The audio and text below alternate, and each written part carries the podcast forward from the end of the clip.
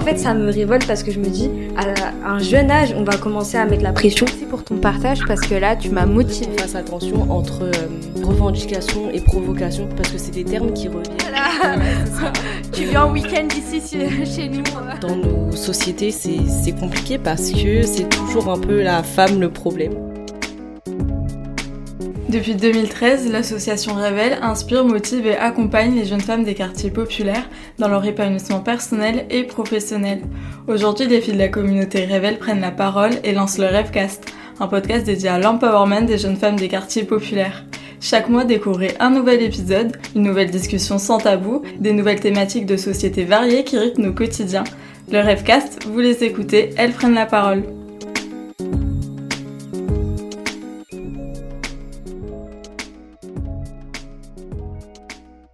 L'amour, au-delà des différences culturelles et des difficultés que l'on peut percevoir au premier abord, un amour qui jongle souvent entre défis et enrichissement. Dans ce nouvel épisode du Rêvecast, Jessan, Deborah, Lilia et Inaya nous partagent leurs visions et leurs anecdotes sur le couple, le mariage et la double culture. D'ailleurs, il y a quelques mois, on avait sorti un premier épisode autour du sujet de la double culture, en abordant la dualité de se construire entre la culture transmise par les origines des parents et la culture du pays dans lequel on a grandi. Donc si tu n'as pas encore écouté cette discussion, on t'invite à le faire juste après cet épisode.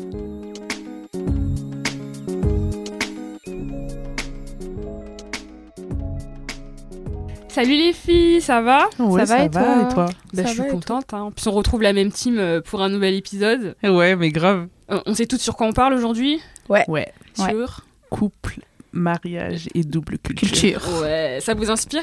Ouais, bah De grave. De Là, il y a ouais. beaucoup de choses à dire là. Vraiment, vraiment beaucoup. Ça va On être très très long. Vas-y. On part sur un petit tour de table, présentation, peut-être les origines et, et votre rapport à la double culture. Allez. Jason. Bah, bonjour à toutes, euh, je m'appelle Jessan, j'ai 20 ans.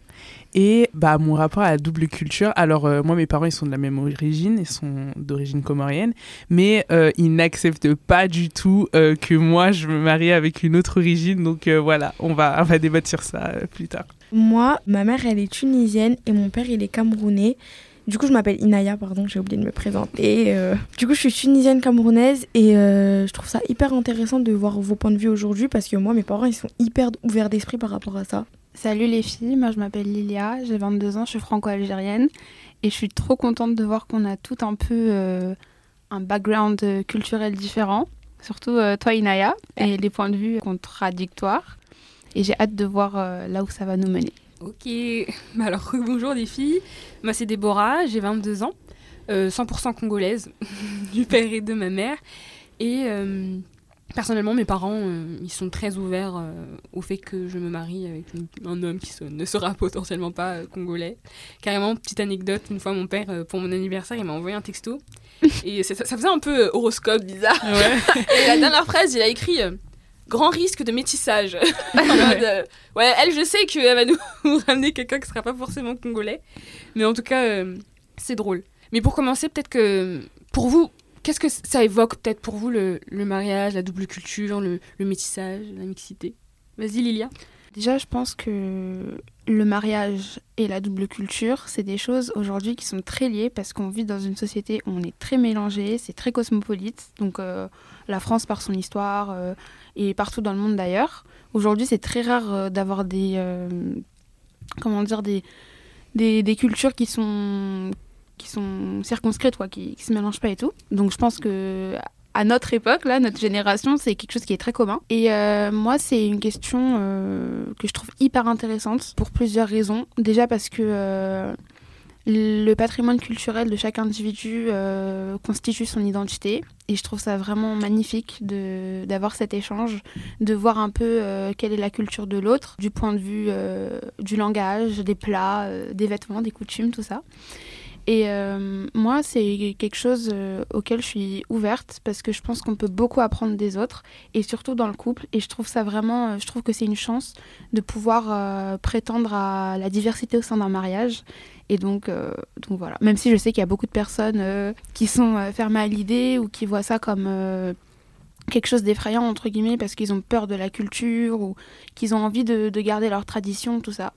Donc euh, voilà. Et vous, vous en pensez quoi? Bah ouais, moi je suis grave d'accord avec toi, Lilia. Euh, je trouve que c'est bah, tout d'abord une découverte, voilà, enfin de, de, nouvelles cultures et même, enfin le fait de partager une vie commune avec quelqu'un qui a pas la même culture que toi, bah c'est c'est super intéressant parce que euh, voilà quoi, on est, on est combien? On est là, on, maintenant on est 8 milliards sur cette planète. Moi je m'imagine, je m'imaginerais pas un monde où euh, on est tous, chacun dans notre ethnie ou quoi. On est obligé de se mélanger euh, et, c'est encore plus beau quand c'est au sein d'un mariage parce que du coup ta descendance, bah, elle sera multiculturelle en fait. Même ça, c'est un métissage. Enfin le métissage c'est, quelque chose de beau. je pense à, la musique de Shaim là d'un coup. Je disais femme de couleur.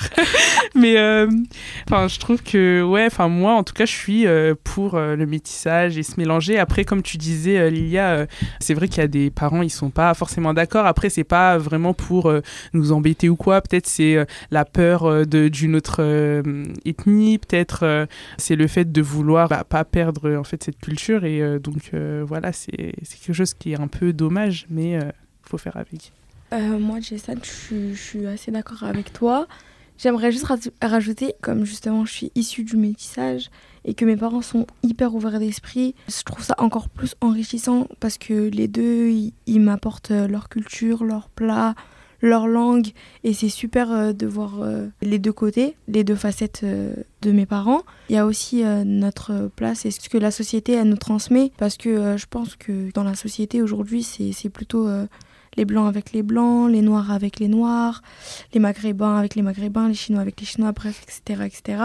Et je trouve ça euh, magnifique justement de, s'ouvrir au monde de, quelqu'un d'autre, de pouvoir découvrir, surtout que moi je suis une personne hyper curieuse, et même euh, par exemple euh, discuter avec mes, mes, copines, mais surtout dans, le, dans leur façon de voir pour leur mariage plus tard, bah, je trouve ça hyper enrichissant. elles me disent, par exemple, moi j'aimerais bien me marier avec quelqu'un d'une culture différente pour que mes, mes, enfants ils aient encore plus euh, de patrimoine culturel, et qu'ils puissent euh, se retrouver dans différents endroits de la Terre. Et, et c'est euh, hyper enrichissant et intéressant. C'est vrai que plus que même le côté enrichissement ou quoi, après, peut-être que je suis peut-être trop romantique dans l'âme, mais... Alors, aujourd'hui, tout le monde parle de critères, il faut remplir plein de critères, des critères physiques, machin.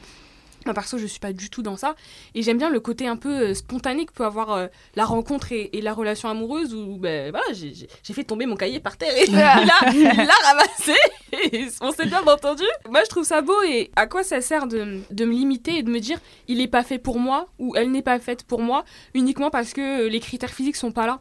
Surtout que combien de personnes, je pense, ont pu avoir des déceptions amoureuses parce qu'ils cochaient toutes les cases par apparence, mais au final, euh, c'était pas forcément le bon. Donc moi, je sais que c'est juste peut-être juste l'ouverture d'esprit que j'ai qui ferait que j'aurais envie parce que je suis curieuse, mais parce qu'aussi euh, je veux un côté spontané. Enfin... Bah ouais, c'est vrai, t'as as raison, Déborah. Et même, euh, en fait, euh, par exemple, moi, ils veulent absolument un comorien ou rien. Et en fait, t'as tellement cette pression-là que, limite de toi-même, en fait, tu vas même plus regarder les autres ennemis. Quand tu sais qu'il est pas comorien, bah, tu vas pas le regarder forcément. Et euh, du coup, ça, c'était quelque chose, euh, voilà, euh, c'était vraiment dans mon quotidien ou quoi. pour moi, c'était, voilà, je voyais un Comorien, ah, bon, ok, je vais lui parler et tout. mais quand je voyais un Sénégalais ou quoi, pourtant, il était, il était très sympa, on avait des bons délires, mais je me mettais ce, blocage parce que mes parents m'avaient bloqué par mm. rapport à ça. Et du coup, c'est que depuis quelques années et tout que je me dis, bah non, en fait, je peux pas me, me restreindre à un truc. Ça se trouve, je vais rater une. mais ah, mais vraiment, hein, ça se trouve, je vais rater l'amour de ma vie et en fait euh, juste à cause d'une origine alors que là aujourd'hui on est en France, je parle même pas ma langue, donc euh, c'est c'est quelque chose que, enfin, je peux transmettre moi une culture. Je me dis, euh, voilà quoi, j'ai rien à perdre et même il y aura toujours ma famille en fait, même si je suis avec bah, quelqu'un d'une autre ethnie, d'une autre origine. En fait, si je veux vraiment faire transmettre ma culture à mon enfant, il va aller chez ma chez ma mère, hein, chez mes chez mes cousins, chez mes tantes, voilà, donc il va il va apprendre forcément. Justement, vous avez dit des trucs hyper intéressants par rapport à ce qu'on intériorise, déjà par rapport à, euh, aux critères de la société qui fait que Inaya, comme tu l'as dit, bah il y a beaucoup de communautarisme avec euh, les Noirs et les Noirs, les Arabes et les Arabes et les Blancs et les Blancs. Mais euh, ce qui est intéressant aussi dans ton propre métissage, c'est que mm. tes parents ils sont issus de deux pays d'Afrique différents, euh, la Tunisie et le Cameroun. Donc ça prouve qu'en fait, il y a des, des, personnes et des comportements, des, des, remarques et tout qui font que on intériorise ce rejet envers des personnes qui sont issues du même continent que nous.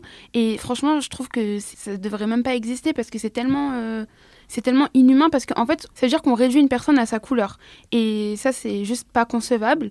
Et en plus, en des critères que, dont tu as, implicitement parlé, Déborah, c'est euh, le truc des critères. Mais en fait, je trouve que c'est hyper réducteur de cocher des cases et d'avoir des critères en mode euh, bon, bah, s'il n'est pas euh, sénégalais, je lui parle pas, s'il n'est pas blanc, je lui parle pas. Et j'ai l'impression que parfois la société fait qu'on tend à, à, vraiment intérioriser ces, ces critères-là et tout. Et nous, on est une génération qui est hyper cosmopolite et tout, c'est-à-dire qu'à l'école, on, on, fréquente de tout, on, on, rencontre des gens d'origine vraiment hyper variée. Moi, les étés, je travaille en centre de loisirs. L'animation et des fois je vois des, petits, ils ont des métissages de fou, ils parlent de leur culture, de là où ils sont allés en vacances et tout, et je trouve ça vraiment euh, du gâchis que de leur dire ah bah non tu parleras pas parce que machin ou euh, toi tu finiras avec un ça et tout. Après je pense que ça vient de nos parents et qu'il y a un écart générationnel qu'il faut pas non plus euh, comment dire enfin, ils sont pas fautifs en fait ils ont grandi dans un certain cadre ils ont peut-être pas grandi en France et ils ont grandi dans un cadre qui était peut-être clos et qui fait qu'ils ont leur, leur communauté leur pratique et tout et ils ont peur aussi de, de ça, en fait, de la perdre. Mais nous, justement, on est une génération qui peut euh, renverser la tendance et prouver l'inverse. Moi, justement, euh, comme tu dis, euh, Lia, j'aime bien revendiquer mon métissage, j'aime bien revendiquer que les Noirs et les Arabes, dans mon cas, c'est possible. Parce qu'on me dit souvent, ou je vois souvent sur les médias, que bah, justement chaque peuple, chaque ethnie doivent rester ensemble. Et moi, j'aime bien revendiquer être issu d'un métissage, c'est hyper beau. Par exemple, moi, je vais voir, ma, je vais mes grands-mères, elles, elles sont pas du tout pareilles.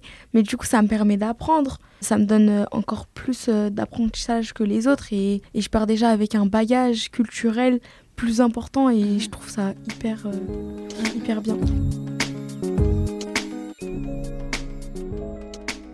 Mildred Jeter et Richard Loving se marient en juin 1958 à Washington, aux États-Unis. En dehors de la Virginie, l'État où il réside et où les mariages mixtes sont illégaux. Elle est une femme métisse, afro-américaine et amérindienne, lui, un homme blanc. Ils sont arrêtés un mois plus tard, en pleine nuit, à la suite d'une dénonciation, selon le motif que leur union menaçait la paix et la dignité. Condamnés à un an de prison s'ils ne quittent pas la Virginie pour 25 ans, ils partent s'installer à Washington. En 1964, les Lovings se lancent dans un parcours judiciaire pour faire reconnaître la légalité de leur union en Virginie. Et enfin, le 12 juin 1967, la Cour suprême, soit la plus haute instance judiciaire des États-Unis, statue à l'unanimité. Les lois interdisant les mariages interraciaux sont discriminatoires sur le plan racial et en conséquence anticonstitutionnelles.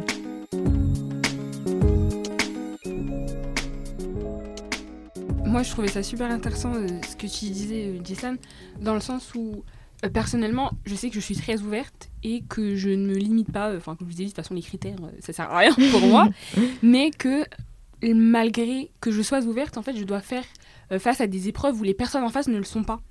Et c'est là où je trouve que c'est encore plus dur, parce que bon, moi, il m'est déjà arrivé où, voilà, il y a un garçon qui vient me parler, mais parce que je sais, et je savais par exemple, il venait me parler, il était tunisien, et je me disais, mais pourquoi tu viens me parler alors que ta famille voudra jamais de moi? Et le pire, c'est qu'il me disait clairement que ah c'est dommage euh, que tu sois noir euh, parce ouais. que euh, il m'a dit hein, je, je, je, parle jamais avec une Renoir mais t'es es la Renoir qui fait tout changer. C'est horrible. Ok tout ça. Okay, je le prends bien mais, je, je t'aurais dû fermer ta bouche en fait. c'est gentil. Mais voilà genre tu m'aimes bien cool et tout mais j'ai pas forcément cette, cette, force en moi de me dire que je vais aller lutter avec une famille qui n'est pas la mienne pour qu'on m'accepte et, et, psychologiquement je trouve ça dur. Et donc je sais pas si vous vous avez peut-être une chose qui vous dit est-ce que vous on, on, vous savez pourquoi est-ce qu'on peut faire ça? Enfin est-ce c'est avoir peur, mais peur de quoi? Ouais, en fait, euh, comme je disais tout à l'heure, en fait, c'est les parents aussi, ils ont, ils ont peur de ça. Et même, euh, moi, j'entendais beaucoup de phrases. Je demandais à mes tantes, à mes parents, mais en fait, mais pourquoi vous voulez pas qu'on se mélange? Il est où le problème? Et eux, ils avaient. En fait, ils pensaient plus euh, quand on aura des enfants dans le sens où euh, ouais mais si ça se passe mal par exemple ça va être compliqué le divorce je sais pas quoi parce que c'est pas la même culture ou le mari va vouloir prendre les enfants et partir mais en fait faut pas faire de généralité ça se passe pas toujours comme ça et les euh, ça veut rien dire en fait. euh, faut pas penser au, au malheur direct. en fait, le mariage est censé. Ça peut le faire, quoi. On Ouais. est censé se marier pour ne pas divorcer. donc pourquoi vous pensez directement au divorce Vous voyez, et c'est ça, c'est des raisons pour moi qui sont pas du tout tangibles en fait, parce que, euh, enfin, ça veut forcément rien dire. Mais du coup, Jason, est-ce que si tu, toi, tu te maries avec un, un homme qui est, parce que tes parents veulent pas de mixité, Mm. il est quand même mix, est-ce que tu penses que ça va passer dans ta famille? Moi, je sais que mes parents, ça passe pas du tout. Après, il y a, il y a des personnes dans, dans ma famille, mes oncles ou quoi, eux qui me soutiendront. En fait, eux, ils se disent, bah, tant que t'as la même religion, Mhm. euh, ça, ça va, ça passe et tout. Mais euh, maintenant, moi, la vraie question pour moi-même, c'est euh, est-ce que je serais prête Mhm. à me battre pour cette personne ou même carrément, c'est c'est triste à dire, ou même me mettre à dos Mhm. ma propre famille pour une personne? Et ça, c'est vraiment quelque chose, euh, un grand questionnement et c'est compliqué en fait parce que tu te dis, euh, bon, ok, euh, je l'aime bien ce, ce mec et tout, mais est-ce que je serais capable de ne plus jamais parler à ma mère ou à mon père, tu vois, c'est vraiment grave. Moi, Déborah, je suis pas forcément d'accord avec toi dans le sens où faut pas faire des généralités. Par exemple, moi, ma mère, elle est tunisienne et mon père, il est camerounais et pourtant, ça a très bien fonctionné entre eux. Ma ma grand-mère, elle aime bien ma mère et notre grand-mère, elle aime bien mon père. Moi, je pense que c'est plutôt euh, le caractère et la manière de voir les choses. Parce que c'est vrai, euh, faut pas faire des généralités, mais la plupart euh, des Arabes, ils acceptent pas des Noirs, mais c'est pas tout. c'est- Et quand t'aimes quelqu'un, je pense que, que l'amour devrait toujours triompher. Il faudrait toujours se battre. Pas forcément pour se mettre la- sa famille à dos, mais montrer à ses parents que c'est le bon, et je le sais, et on va pas divorcer. Comme tu disais, Jason, il faut pas voir euh, le mal partout.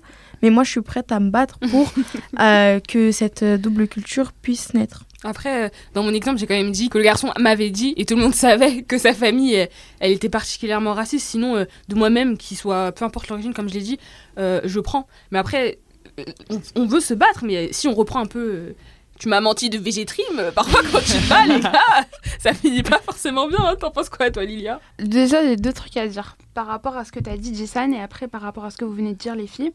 La première chose, je pense, qui fait que euh, ça peut être un frein, en plus de tout ce qu'on a dit euh, de la génération, euh, de la peur de la culture étrangère, entre guillemets et tout, il y a, on peut pas nier qu'il existe des standards qui font que dans nos communautés respectives, les hommes ou les femmes vont euh, préférer un type d'homme ou de femme, un type de, de partenaire, parce que en fait, il correspond plus euh, aux critères euh, de beauté de la société, on va dire. Donc, par exemple, les, je sais pas moi, l'homme noir qui va préférer la femme blanche ou inversement, ou et, et ça, c'est des trucs qui existent et qu'on voit beaucoup. Et donc, la société, elle a aussi son rôle à jouer euh, dans le sens où euh, les médias, faut qu'ils soient plus représentatifs. faut arrêter aussi de véhiculer certaines euh, idées, certains stéréotypes qu'on apparente à des ethnies, à des origines, à des communautés, parce que ça, ça arrange pas les choses. Et parfois, euh, nos parents, ils ont grandi dans leur, euh, comme je vous l'ai dit, dans leur pays, dans leur communauté, et qu'ensuite ils viennent en France, et qu'après, en fait, ils, ils- ils ont peur parce qu'ils connaissent pas. Nous, on a grandi dans ça, donc nous, on n'a forcément pas peur. Nous, pour nous, ça nous paraît absurde d'avoir peur et de craindre l'autre. Mais eux, en fait, ils n'ont pas grandi dans ça. Ils ont dans leur tête les idées euh, avec lesquelles ils ont grandi et ce que véhiculent les médias. Donc, je pense qu'il y a un enjeu de représentation qui est crucial encore ici. Et après, un autre euh, frein, du coup, pour en revenir à la chanson de Tu m'as menti de VG Dream, c'est la religion. Je pense que la, la culture, c'est quelque chose qui est hyper vaste. Il y a les pratiques, il y a les coutumes, il y a plein de choses. Il y a la langue, il y a les plats, il y a la, Les traditions. la, ouais, les traditions, la culture vestimentaire et tout. Et il y a aussi euh, quelque chose qui est à part et qui parfois complète, c'est la religion. Mm. Euh, et la religion, je pense que c'est quelque chose qui est hyper personnel et c'est quelque chose qui peut freiner parce que l'éducation des enfants, quand on se projette, hein, on- il y en a qui, qui sont court-termistes et qui se disent oh, moi je m'en fiche et tout. Mais moi personnellement, je, suis, je, je vois sur le long terme. C'est-à-dire que j'ai tendance à, quand j'aime une personne ou quoi, ou quand euh, voilà, il y a cette euh, démarche de relation, à me dire, euh, à me poser la question de l'après. Parce que pour moi, euh, une relation, ça s'envisage sur le long terme. Ce qui dit long terme dit mariage, dit union devant les parents et tout. Et euh, il y a cette question de religion. Demain, euh, imaginons, du coup, si on reprend la, la chanson de VG Dream, c'était une musulmane et un, chrétien, il me semble. Comment on fait si le couple ne s'accorde pas et n'est pas d'accord sur euh, les pratiques et tout Comment on fait euh, demain Tu vas manger du porc, tu vas pas manger du porc, tu vas aller à l'église, tu vas aller à la mosquée. Ça peut être hyper compliqué pour les enfants. Déjà, nous, étant euh, parfois issus de métissage ou de, de, deux communautés ou vivant dans un autre pays, on, a, on est en crise identitaire. Mais alors, j'imagine pas ce que ça doit être pour les enfants qui vont être déchirés. Et du coup, Inaya, je pense que tu es concernée par ça. Tu peux peut-être nous dire ce que tu en penses. Mais voilà, c'est une réalité à prendre en compte et je pense que ça, ça peut être un frein aussi qui fait peur euh, aux parents et aussi un, paramètre à prendre en compte personnellement. Je pense que la religion, oui, c'est important. C'est un choix propre à chacun parce que euh, certes il y a la religion de tes parents malgré le fait qu'ils aient des doubles cultures mais euh, la religion selon les, cultures euh, n'est pas pratiquée de la même façon. Et l'enfant est souvent dans une impasse parce qu'il sait pas tu as souvent peur que si tu choisis une religion tu choisis un parent et donc tu as peur de décevoir l'autre. Mais après il faut aussi avoir ce recul là et se dire oui j'ai choisi cette religion et je préfère celle-là. Pourquoi? Et euh, euh, je pratique ma religion à moi parce que je l'aurais choisi à moi. Je pense que c'est une question d'éducation. Par rapport à la perception que tu as de la culture, euh, si tes parents ils t'inculquent des. Voilà, si, si après tu es ouvert ou pas, ça dépend de l'environnement dont on, duquel on vient. Pour répondre à ce que tu viens de dire, Inaya, quand tu dis euh, t'étudies, c'est vrai, c'est ce qu'il faut faire. Je pense que dans ce cas-là, l'enfant, il est censé avoir une vue d'ensemble sur les deux et à un certain âge pouvoir faire son choix en connaissance de cause, sachant euh, ce qu'implique la religion A et ce qu'implique la religion B et il devrait être libre après de faire son choix en étant éclairé. Je suis pas forcément d'accord avec ce que tu dis toi, c'est pas une question d'éducation euh, religieuse. Moi, mes parents. J'ai pas dit que c'était une éducation religieuse. Oui, une éducation. Enfin, j'ai pas baigné dans la religion étant petite, enfin mes parents ils ont toujours considéré que c'était mon choix. Et euh, comment toi tu t'éduques Voilà, je suis pas obligée de choisir une, une religion ou de choisir un parent. Et ils m'ont toujours, euh, j'ai de la chance, ils m'ont toujours laissé le choix de choisir. Oui, bah après tout dépend des cas, mais moi ma conception des choses, c'est que euh, quand tu as deux parents de cultures différentes, si jamais eux ils pratiquent, parce que ça dépend que, si, imaginons le parent il n'est pas pratiquant ou pas, ça dépend de la curiosité de l'enfance, que ce que lui ça lui ça lui inspire la religion, les recherches qu'il en fait, ce qu'il en voit et ce qu'il connaît. Et après, dans le meilleur des cas, si les parents peuvent, euh, s'ils sont pratiquants, euh, s'ils peuvent lui montrer un peu, euh, il peut voir un peu comment pratique papa, comment pratique maman, après faire son choix. Je pense que ça, c'est, c'est le mieux pour avoir un peu une illustration des deux. mais ça, après, c'est pas dans tous les cas. Oui, justement, c'est pas dans tous les cas. Bah ouais, enfin, je te rejoins un peu que, enfin, sur le fait que les parents euh, enfin, forcément, ils ont, tu vois, ils ont grandi dans leur pays pour la plupart, donc euh, c'était très communautaire. Il n'y avait pas forcément de métissage. Et après, ils viennent euh, en France eux-mêmes. C'est un choc culturel en fait quelque part. Et même, ils sont pas venus en France pour la culture. Eux, ils sont plus venus pour le travail ou pour les, le côté pratique et factuel. Donc, c'est vrai que lorsqu'ils donnent naissance à leur enfant, bah, ils disent, bon, ok, c'est mon enfant. forcément, il sera baigné dans ma culture, mais ils oublient que, voilà, maintenant la culture française, elle est très riche et qu'il n'y a pas que des Français français que maintenant il y a des Maliens, des Sénégalais, euh, des Algériens, voilà, des, Vietnamiens, des Coréens, voilà, je vais pas tous les citer, mais euh, que, euh, enfin, c'était un risque qu'ils devaient mettre dans leurs paramètres que on s'intéresse à d'autres cultures et que même on ait envie de de se mettre en couple ou même se marier avec quelqu'un d'une autre culture. Je suis d'accord avec toi, ce que tu, avec ce que tu dis, Jason. C'est aussi une question de, de lieu d'endroits où, où, tu vis. Enfin, je prends un exemple tout bête, euh, les musulmans de, de, France, ils pratiquent pas de la même façon que les musulmans de, du Sénégal, par exemple. Et du coup, il y a aussi cette question de, de, tradition, de ce que je vais montrer à, à, mes enfants, à travers les religions et à travers euh, les, les, les cultures.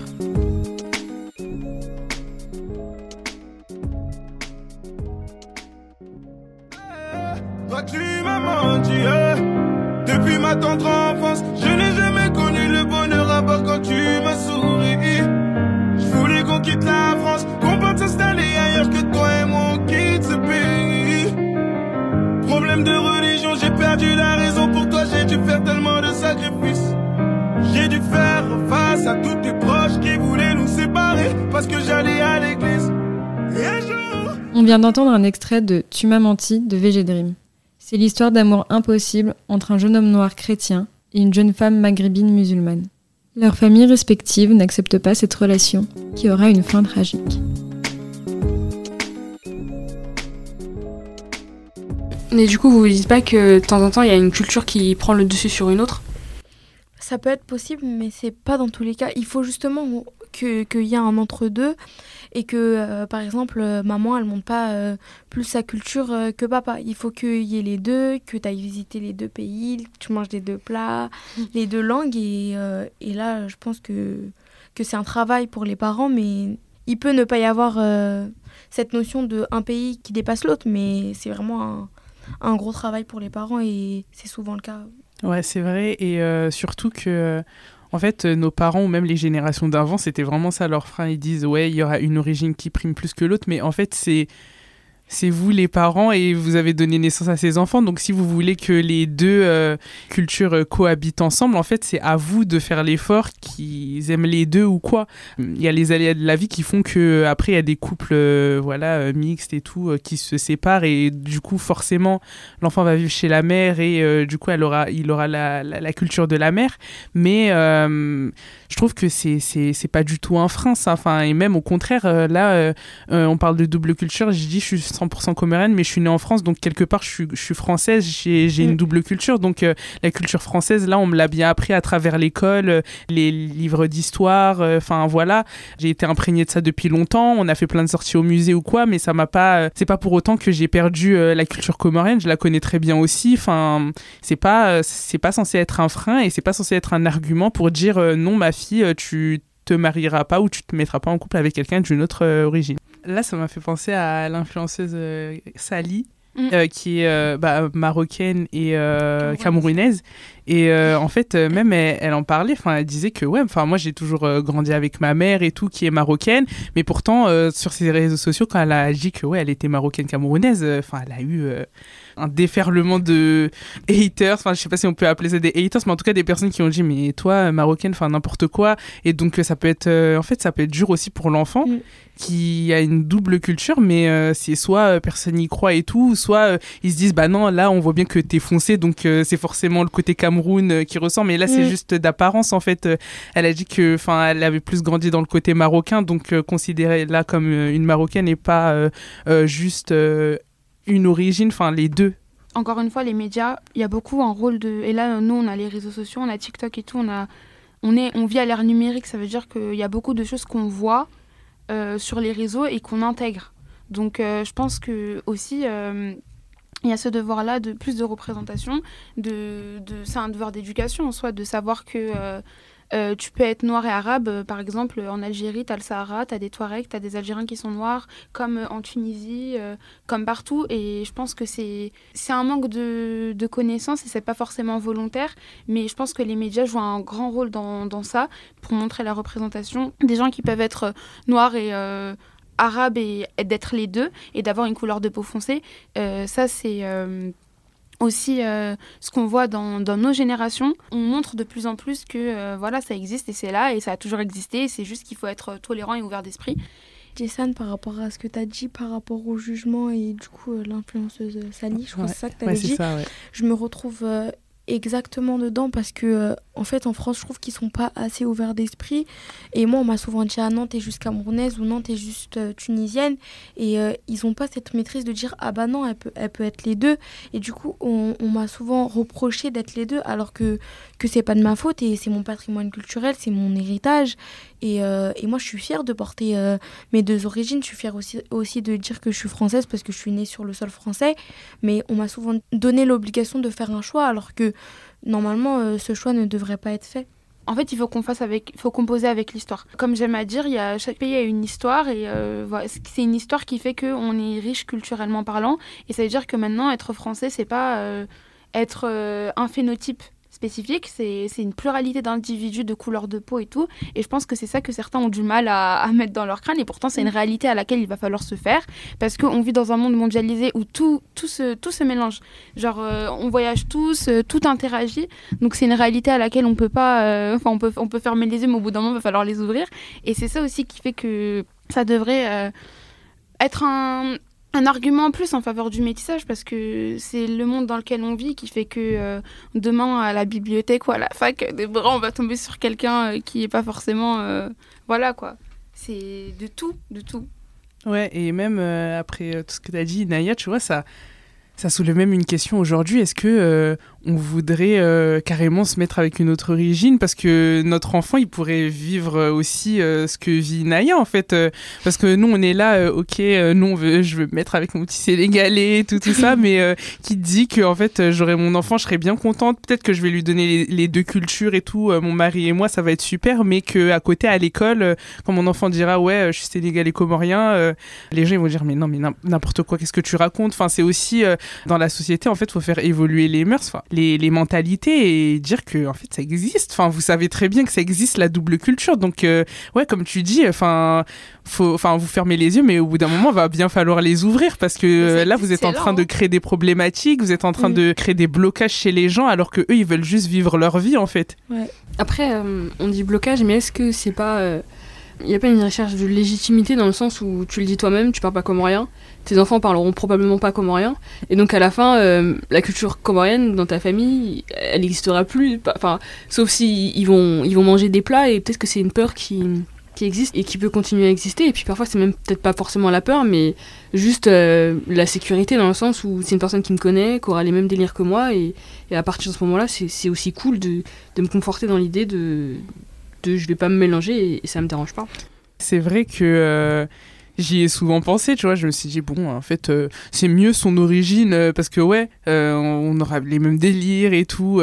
Enfin, on aura nos petits délires de Comoriens entre nous, tout ça. Et, et même, c'est plus simple pour l'enfant ou quoi. Mais si je me marie et tout, c'est pas forcément pour la culture ou quoi. Enfin, c'est bien de transmettre la culture, mais c'est pas ma vraie priorité. Moi, genre, c'est plus euh, donner la vie, euh, éduquer mon enfant, lui inculquer certaines valeurs ou quoi. Mais c'est pas la culture ne vient pas en première ligne euh, de compte. Et c'est ça aussi que je veux faire comprendre un peu à mes parents. C'est en fait, je suis pas fermée à l'idée. Je suis pas une, une rebelle en mode non, je suis contre mon origine, je renie mes origines. C'est pas du tout ça. On n'y est pas du tout. C'est juste que en fait, faut pas me m'interdire un truc qui qui pourrait potentiellement arriver. Ouais, qui t'as pas besoin c'est pas un truc qui est censé être euh, interdit de ah d'être avec euh, une autre origine. Donc euh, je comprends pas en fait. Et moi le truc tu vois c'est comme quand on dit appuie pas sur le bouton rouge t'as qu'une envie c'est d'appuyer dessus. Bah là c'est pareil en fait. Laissez-moi faire mon choix. Ça se trouve en fait je reviendrai je me marierai avec ma mon origine. Mais me forcez pas à rester bloqué dessus parce que voilà on est 8 milliards je vais pas me restreindre à on est quoi? On est c'est un archipel en fait. On est même pas un million genre. Donc c'est quoi le choix? Il est vite fait Là, on dit pas en mode oui, euh, vive, vive, la mixité, à bas la, notre euh, pays d'origine ou je sais pas quoi, mais c'est plus euh, parler d'une éventualité qui est très susceptible d'arriver, étant donné qu'on vit avec qu'on vit tous voilà avec des, des, origines et des cultures différentes. Et surtout Déborah je suis pas forcément d'accord avec ce que tu dis dans le sens où enfin je vois certes tu parles pas la langue Jason, mais tu as déjà été aux Comores, tu connais ta mm. culture, tu connais les pratiques culturelles, les fêtes, les trucs et tout. Et donc, c'est pas forcément euh, une histoire de transmettre la langue ou des plats ou un vêtement. C'est, c'est, juste bah, voyager là-bas, euh, mm. cette interaction avec ta famille, avec euh, des anecdotes. leur montrer qu'on vient d'ailleurs, en fait. Exactement, c'est montrer une différence. Ça, ça se limite pas à, un langage, à un vêtement ou à un plat. C'est beaucoup plus que ça. Et une culture, c'est très enraciné. C'est vraiment, comme tu l'as dit, Inaya, un patrimoine. Moi, pour moi, en tout cas, la culture, c'est un truc qui me. Voilà qui me passionne de fou. C'est un patrimoine, ça fait l'identité de quelqu'un. Donc ça se limite pas à ça. Et même si toi tu parles pas la langue, ton enfant il ira forcément dans ta famille avec tes parents, euh, bah, ses grands-parents, tout ça. Donc il y aura forcément une transmission qui va s'opérer. Mais je, je, vois ce que tu veux dire par rapport au truc de se dire ouais c'est une sécurité de, de se dire je, enfin, je, je vais rester avec quelqu'un de mon origine ou quoi. Mais encore une fois ça se contrôle pas. La vie est faite de hasard et on sait pas sur qui on va tomber. On sait pas. Ça se trouve on va se marier avec euh, quelqu'un de la même origine que nous ou pas. Mais c'est juste euh, prévenir par rapport à cette éventualité-là qui existe et qu'on peut pas ignorer. Je voulais dire aussi que la langue, ça s'apprend. ah oui euh, Moi, par exemple, euh, le banganté, c'est un dialecte camerounais, je sais pas forcément le parler, mais je peux l'apprendre auprès de, ma grand-mère, euh, auprès de mon père, il y a des vidéos. Et puis en plus, là, pour le dialecte tunisien, je sais pas non plus le parler, mais je suis en train de l'apprendre. Et, et c'est aussi enrichissant d'être autodidacte, parce que mes parents, ils m'ont toujours, moi j'ai de la, ils m'ont toujours laissé le choix et le choix de l'apprentissage de la langue, etc. Et, euh, et ça, me, ça me permet de prendre en maturité. La langue, c'est pas une barrière, ça peut s'apprendre. T'es pas obligé de, de, connaître ta langue pour euh, connaître ton patrimoine, ton héritage. Il y a les langues, les traditions, les cultures. Comme on a dit, il y a tout ça. Il y a ouais, la culture vestimentaire. Et j'aimerais aussi revenir sur un point, c'est que, comme vous disiez, en France, euh, ils veulent fermer les yeux, mais c'est que on est déjà beaucoup à être issus euh, de métissage. Il y a vraiment beaucoup de mixité sociale et c'est vraiment beau, mais on ne le retrouve pas assez sur, sur les médias. Et euh, c'est ça qui porte préjudice. Et c'est pour ça que justement les enfants à l'école, ils me posaient la question. Mmh. C'est parce qu'ils le voient, ils le voyaient pas. Et du coup, ils se disent ah. euh, Ça n'existe pas. Ouais, voilà. Comme Voilà. ils le voyaient pas, ça n'existe pas. Et c'est ça qui est dommage. Alors que la France, c'est un pays riche de culture. C'est un beau pays, euh, plein de culture, plein Ouais. de. Ouais. C'est déjà dur de trouver euh, la personne qui nous correspond, donc Ça, c'est un autre Si. débat. ouais, c'est un autre débat. Et en plus, euh, si on nous dit non, euh, c'est pas de la même origine, non, on va on va finir comme euh, la, la musique Melissa M et Khaled la Benti, où elle est là, elle supplie son père, elle dit mais regarde, là il part, moi je suis triste, non non non, pourquoi tu veux pas de lui? Donc en fait ça, ça te met dans une posture, mais c'est très gênant en fait, donc, parce que ouais c'est très délicat. Après, l'amour, ça se contrôle pas et l'amour, ça, ça s'arrête pas à une couleur, à un prénom, à une origine. Donc euh, voilà. Ah, mais c'est ça qu'il faut essayer de faire comprendre. euh, Exactement, ouais.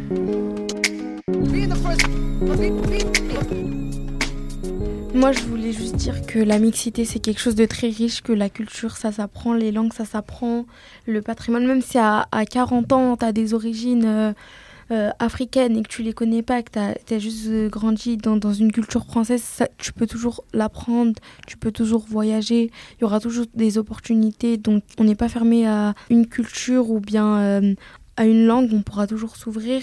Et moi, je voudrais enfin, dire à ceux qui écouteront ce podcast, bah, faut s'ouvrir au monde en fait, parce que c'est c'est ça l'avenir. C'est euh, c'est pas forcément euh, se, se mélanger euh, jusqu'au mariage, mais euh, c'est vivre en communauté, c'est le vivre ensemble avec différentes ethnies, différentes origines. Donc, faut pas se fermer à ça parce que c'est ça l'avenir pour moi. En tout cas, c'était très joli et, et j'espère que vous trouverez tous l'amour. On vous souhaite de trouver l'amour. merci les filles pour cet échange hyper riche. Et euh, merci à la Cité Audacieuse de nous avoir accueillis pour l'enregistrement de cet épisode.